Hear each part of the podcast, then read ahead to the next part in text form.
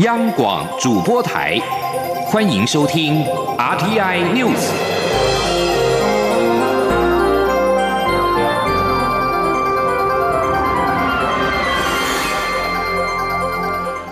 欢迎收听这节央广主播台提供给您的 RTI News，我是陈子华。为接回武汉肺炎疫情而滞留湖北的台湾民众第三批的武汉类包机，原本预定在今天晚上的九点五十分左右抵达桃园机场，因为作业的延误，预定将在晚上的十点三十分左右抵达桃园机场，有一百五十三人搭乘内包机返台。而中央流行疫情指挥中心表示，在班机落地之后，所有人员将比照前两次包机的模式，落地后立即接受检疫，随后安排到集中检疫处所。而中央流行疫情指挥中心指挥官陈时中稍早表示，台湾已经做好了最好的准备。他说：“好，那所有该做的事情我们都会做。好，那以后的情况会怎么样？我相信，如果一次一次的顺。”好，那大家互信的基础越好，那就会执行的越顺。那对我们来讲，好，我们的唯一目标就是说顺利的回来，那我们顺利的检疫，好，那最快的时间让大家都进入一个安全的情况。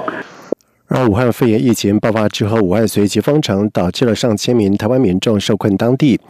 而两岸先前已经协调两次的包机行动，首次包机由中国东方航空载回了两百四十七人，第二次包机则是由华航以及东方航空各一班包机载回了三百六十一人，而第三次包机则是由陆委会跟海基会主导，两班皆由华航班机执行飞行的任务。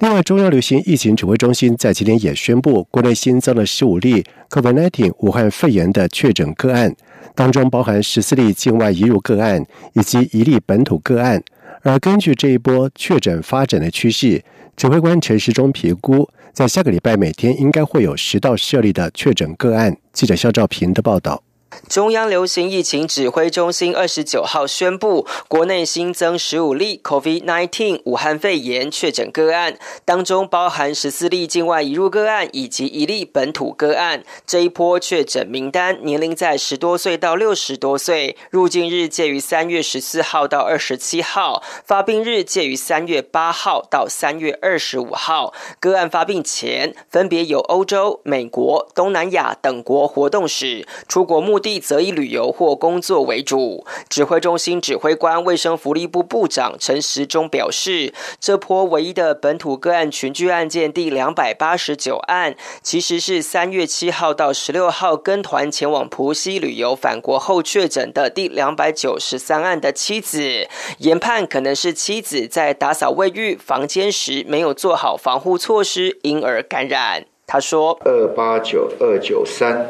哈，是一对的夫妇。那二八九就我们今天讲的一个哈，就是我们的本土案例哈。那实际上在判断起来是有他太太出国旅游啊，旅游回来啊，那染病，那因为是属于一个亲密接触者。另外两个群聚事件，一个是夫妻两人前往印尼自由行，返国自主健康管理后发现症状，前往就医确诊；另一个则是二十多岁的第两百八十八案，他在三月十号跟团前往摩洛哥旅游，而这团早在先前就有确诊个案，因此认为也是群聚案件。陈时中说：“二八八，三月十日第二十二日跟团赴摩洛哥旅这旅游。”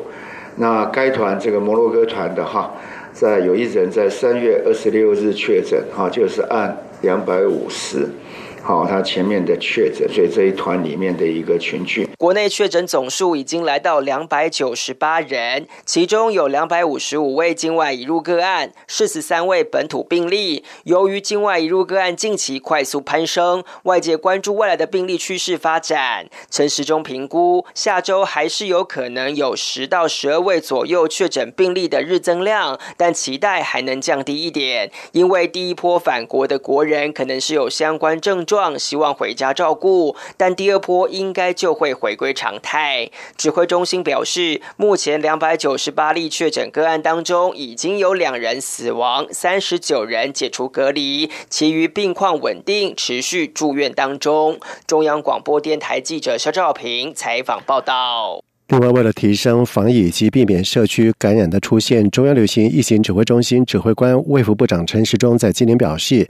指挥中心除了提出各种的指引之外，也正在演拟民众生活当中对于社交距离的相关规范，在近期办法就会出炉。记者肖兆平的报道。COVID-19 武汉肺炎疫情持续发威，除了戴口罩、勤洗手、避免飞沫传播影响外，中央流行疫情指挥中心指挥官、卫生福利部部长陈时中二十九号表示，为了避免多发性的社区感染出现，政府不仅对不同状况提出防疫指引，其中包含异地办公、在家上班等措施，也开始尝试演练，就是要模拟可能的情况发生。陈时中进一步表示。保持适当的社交距离也是防疫关键，因此指挥中心正研议要对社交距离严格规范，甚至考虑寄出罚款作为手段。他说：“那你问我说有什么要再增加的？哦，我觉得我们可能要对于就是说社交距离，好，社交距离，我常常也看到就是说，其实在集会那些我们都有做，但是一般的在排队。”哦，还是维维持着哈人靠人的这样的一个情况，哦，所以我们也现在在研议说，对于这样的社交距距离，是不是要能够更严格的去规范呢？好，更我们当然不会像新加坡这样一次就罚几在一般，好，但是。我们是确实想考虑，就是说没有照这个东西，我们是要好用罚款的方式来做处分。不过，媒体追问如何强制要求社交距离、执法方向以及如何有效执法，陈时中仅表示法源没问题，相关细节与可行性都还在讨论当中。他说：“在在研究中啊，用什么的方式，看拿这拿一支尺这样哈，就来量。”好，所以这有很多问题是我我必须要要更多人大家来做一些讨论了哈，才能够让这样的一个定下来的规则能够确实的被执哈。执行。陈时中会后受访表示，软性的规范是要让社会慢慢习惯，否则一旦要强制规范，恐怕就会一团乱。相关方案应该近期就会出炉。而副指挥官陈宗彦则举起手臂示意安全的社交距离，认为这应该先发起一项宣导运动。中央广播电台记者肖兆平采访报道。另外，行政院长苏贞昌在今年前往了第一线特约药局了解口罩的购买流程。苏贞昌表示，除了感谢药师跟药剂生的辛劳，协助政府做好防疫工作之外，也说政府持续以创新多元的方式来思考，希望能够让国人也能够更方便的方式购买到口罩。记者肖兆平的报道。行政院长苏贞昌以及中央流行疫情指挥官、卫生福利部部长陈时中专心听着药师说明特约药局购买口罩的店内流程。这是因为两位防疫要员特别关心近期因为承担贩售口罩任务而增加工作量的药师、药剂生，二十五号就前往第一线，除了实地了解贩售情况，也前来慰问鼓励。药师示范起透过电脑点选的自助领。取购买系统，这让苏贞昌大表肯定。他也说，让国人能更方便的购买到口罩，也是政府持续努力的工作。他说：“我们现在就是希望，啊，看能研发出各种更方便的方法，更多元的方法，让民众能够更方便来买到口罩。所以各种方法，我们都很感谢，有各种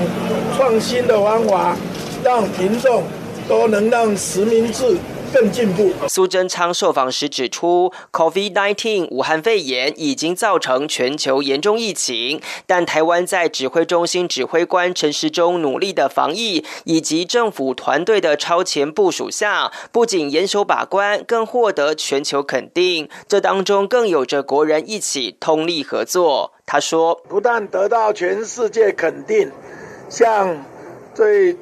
权威的，像《经济学人》杂志刚刚发行的，也说台湾防疫冠军。那这都是有这么多的国人同胞齐心合力。今天我们到药局来，就是要给药师、药生、药局的工作同仁表示感谢。苏贞昌也说，口罩实名制二点零已经进入第二轮，状况也很顺利。政府十分感谢键盘后面的高手大力协助，但政府不以此为满足，仍持续希望透过创新多元方法，要让民众可以用最快速方便的方式买到全球最便宜、品质最稳定的口罩。至于内政部长徐国勇函办警政署长事件，苏贞昌没有正面回应。应仅表示万事莫如防疫急，强调做好防疫才是国人的期待。中央广播电台记者肖兆平采访报道。世界卫生组织 WHO 在今天表示，他们正在密切关注武汉肺炎疫情的发展，并且正从台湾抗疫的方法吸取经验。世卫在今天透过了电子邮件发表声明说，台湾加入世卫组织的议题取决于世卫成员国，而非世卫工作人员。尽管如此，世卫正与目前面临疫情的所有国家卫生当局密切合作，包含台湾的卫生专家。世卫又表示，台湾目前病例占总人口比例相当的低落。我们继续密切追踪情势发展，是为持续自各地区吸取经验，包括自台湾卫生当局，并将最佳的做法分享给全球。世卫声称，武汉肺炎疫情爆发之后，世卫持续与台湾卫生专家以及台湾当局循既有的程序合作，以采取迅速有效的回应，并且确保沟通和资讯交流的畅通。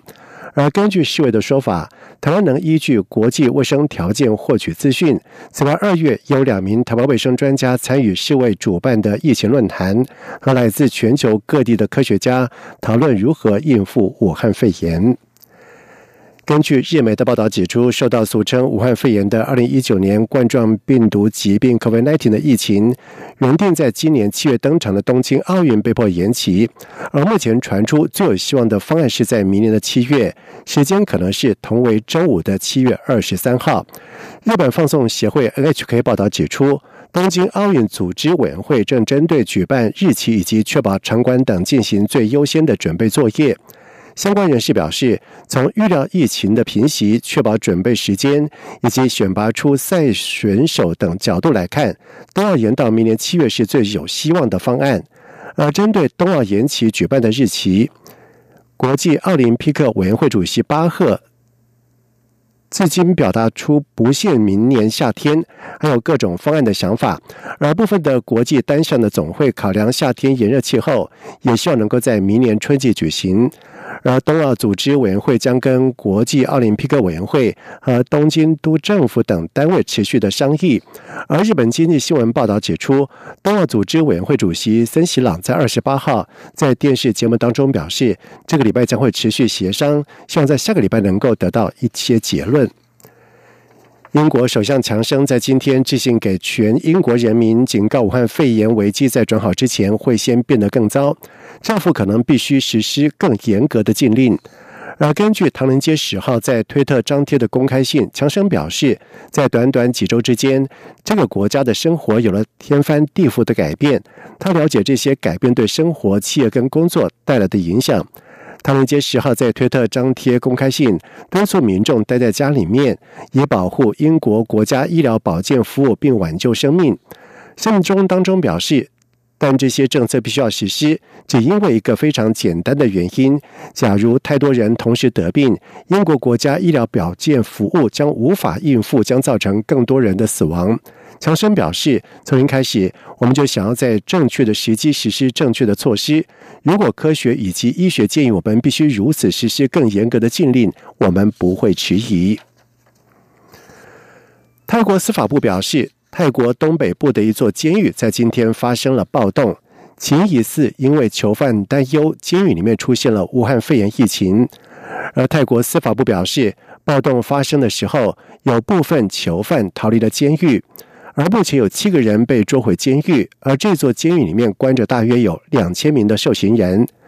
而阿卡拉德喜少将表示，在监狱里面出现有人确诊武汉肺炎的谣言之后，心理卫生人员一直试图安抚囚犯的不安的心情。阿卡拉德吉少将表示，监狱的骚动情况已经获得了控制。然后泰国为了避免监狱爆发疫情已经禁止访客的探监并且对新入狱的囚犯实施了十四天的隔离观察。以上新闻由陈子华编辑播报。无限的爱向全世界传开永恒的光